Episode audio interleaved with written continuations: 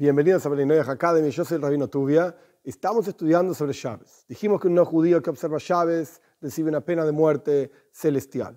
Y estábamos explicando qué es Chávez. La primera idea de Chávez es la fe en la novedad del mundo, que el mundo es algo creado. Muy bien. Dios santificó ese día, Dios bendijo ese día. ¿Por qué? El texto de la Torah dice, en en el relato de la creación, porque en ese día Dios descansó. ¿Qué significa que Dios descansó? ¿Se cansó acaso? No existe que Dios se canse. Y necesitaba descansar, pobrecito. Un ser humano que trabaja toda la semana o que trabaja todo un día, el ser humano se cansa y necesita descansar para renovar fuerzas, etc. Pero Dios no se cansa. Entonces, ¿qué significa que Dios descansó el día de Chávez? Una forma de verlo que es muy sencilla. Él mandó a que el pueblo de Israel descanse en el día de Chávez. No porque él estaba cansado, él no necesitaba descansar, pero él nos enseñó a que nosotros tenemos que descansar también. Algo similar aparece, un concepto similar aparece cuando Dios dice, hagamos al hombre a nuestra imagen y semejanza, etcétera, etcétera. ¿Cómo es esto de que hagamos al hombre? ¿Dios hizo al hombre con alguien? No, Señor. De hecho, el próximo versículo en el relato de la creación dice, en el día en que Dios creó al hombre. Dios creó al hombre solo, no necesitaba hacer nada con nadie. Pero nuestros sabios explican, una idea por lo menos, Dios estaba hablando con los, con los ángeles con su juzgado celestial, por así decir, que son ángeles, que a partir de las acciones del ser humano, cada acción crea, genera un ángel, que ese ángel recuerda esa acción. Si es una buena acción, es un ángel que va a hablar bien de vos en el juicio celestial. Si es una, una mala acción, pues es un ángel que va a hablar mal de vos, es un acusador, no un defensor, un acusador que cuando sea el juicio celestial, pues ese ángel va a decir, hey, acá estoy yo, mirá, este tipo hizo A, B, C, D, F, G, etcétera, etcétera, que eran negativos, por eso estamos todos nosotros acá creados. Esto es al respecto de las buenas acciones y las malas acciones de la persona, que son ángeles que Dios conversa con ellos. Entonces Dios le dijo a los ángeles, hagamos al hombre para que necesitaba de los ángeles, la respuesta es no, pero nos enseña que el más grande, el poderoso, digamos, hable con su juzgado en forma de enseñarnos humildad, no porque lo necesite. Lo mismo ocurre al respecto de Chávez. Dios necesitaba descansar. La respuesta es no, no se cansa Dios. No existe una cosa así. Pero nos enseña que nosotros debemos descansar. ¿Quiénes somos nosotros? El pueblo de Israel. No Bnei Noyach. Aparece en Parshas Noyach Justamente, y el Talmud lo aprende esto de Parshas Noyach, que así como las estaciones no van a interrumpirse nunca, verano, invierno, etcétera, etcétera, todas las estaciones y los diferentes tiempos del año, de la misma manera la Torah dice, Loi Boisu, no van a descansar. Y el Talmud aprende de ahí que Bnei Noyach no deben descansar. No tienen esta idea de que Dios los haya mandado a descansar el séptimo día porque Dios descansó, etcétera. No, de ninguna manera, no se aplica a ellos. Esto es el punto número uno, por así decir, alágico, legal, sin explicar por qué y para qué, etcétera, de dónde sale.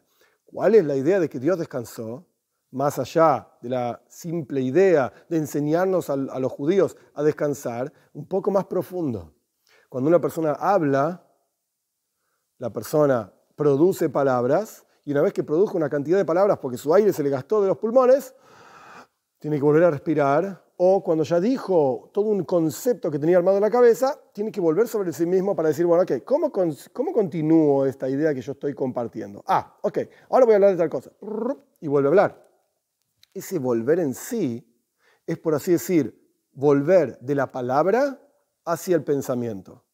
La persona está retornando en sí mismo, es como la palabra, bla, bla, bla, bla, bla, la persona vuelve sobre sí mismo, inhala aire y continúa hablando ese volver sobre sí es, de vuelta, una transición entre la palabra y el pensamiento. ¿Qué tiene que ver la palabra y el pensamiento?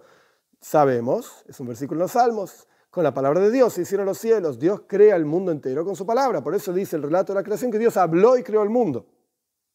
Dijo esto, dijo lo otro, la luz, las plantas, etcétera, etcétera, creó el mundo. Perfecto. El universo está creado con la palabra divina. Pero hay ciertas cuestiones en el, universo, en el universo que están creadas con el pensamiento divino, no con la palabra, con el pensamiento divino. Y nuestros sabios explican que el pueblo de Israel surgió en el pensamiento divino. Quiere decir que hay ciertas cuestiones que están relacionadas con la palabra y ciertas cuestiones que están relacionadas con el pensamiento. El mundo entero, así como lo conocemos, está relacionado con la palabra de Dios. El pueblo de Israel está relacionado con el pensamiento divino. ¿Y qué es llaves? Ah, descansar significa una transición entre la palabra y el pensamiento, volver sobre uno mismo. Por eso llaves tiene una relación especial con el pueblo de Israel. Por eso el texto de los diez mandamientos dice que el llaves es una señal entre ustedes, el pueblo de Israel, y yo. ¿Por qué sabemos que ustedes es el pueblo de Israel? Porque los que estaban parados en el monte Sinai recibiendo la Torá en los diez mandamientos eran el pueblo de Israel, no eran toda la humanidad. Por eso los diez mandamientos tienen que ver con el pueblo de Israel, no con toda la humanidad, como ya explicamos en otro momento. Quiere decir que Chávez representa el retorno hacia el pensamiento divino, por así decir, no porque Dios lo necesite, porque ya dijimos que no, es que lo necesita, está explicando una cuestión. Hay algo en la creación, un componente de la creación que tiene relación específica con otro componente de la creación que representa el pensamiento divino. Que el pensamiento, por supuesto, representa algo más profundo, más interior que la palabra. La palabra sale hacia afuera, todos la escuchan, el pensamiento no, es algo que queda dentro de la persona. Entonces, llaves representa el pensamiento divino. Dios descansó, retornó sobre sí para enseñarnos a descansar, por un lado, a los judíos, y por el otro lado, para mostrarnos que hay un momento en el cual uno retorna sobre sí mismo. Y ese momento en el que uno retorna por sobre sí mismo es llaves, componente número uno, componente número dos, el pueblo de Israel, que representan algo conectado con lo más interior de Dios. Y el resto del universo está relacionado con la palabra de Dios.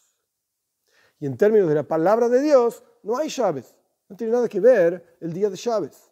Entonces, esta es una explicación un poco más profunda, partiendo de algo más superficial, que es el concepto del descanso y qué sé yo, qué sé cuánto, llegando hacia algo mucho más profundo, que es el concepto de la palabra en contraposición al pensamiento. Llaves es algo específico que tiene que ver con el pueblo de Israel, porque están en el mismo nivel del pensamiento del pueblo de Israel, el pensamiento divino de retornar sobre sí. Y el resto del universo no tiene nada que ver con llaves, porque está relacionado con la palabra divina. Pero esto, por supuesto, tiene más cuestiones que Dios mediante vamos a seguir estudiando a medida que avancemos en estas mismas clases.